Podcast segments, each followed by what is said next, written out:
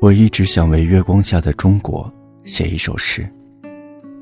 我喜欢它宁静的样子，喜欢它温柔中的强大力量。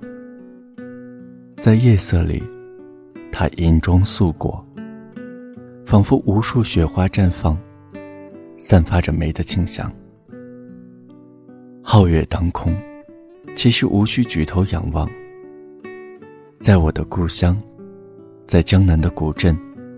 只要透过柳树的发丝，看一看小桥下的流水，月亮就会与你默默对视，让你感到怦然心动，让你情不自禁，流连忘返。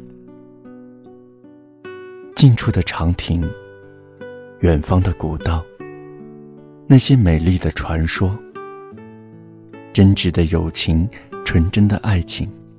那些倾国倾城的美人，那些临别折柳，相逢一笑，就像一首无谱的音乐，在月光下随风起伏。我想，为月光下的中国写一首诗。月光下的中国，大河奔流，白浪溅起满天的星星。月光下的中国。长城巍峨，绵延万里的巨龙，砖的鳞甲闪着银光。如果你站在城墙上，还依稀可以听到遥远的回声。那些兵器的撞击，那些战马的嘶鸣。英雄逐鹿，万丈豪情，快意人生。壮士报国，一腔热血，化剑为犁。五千年，仿佛就是一夜之间。哀草枯杨，淹没了多少王朝的背影。明月清风中走来的是国家的兴盛。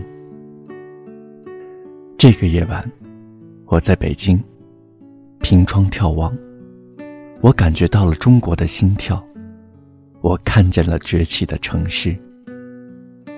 万家的灯火，在月光下。做着同一个晶莹的梦。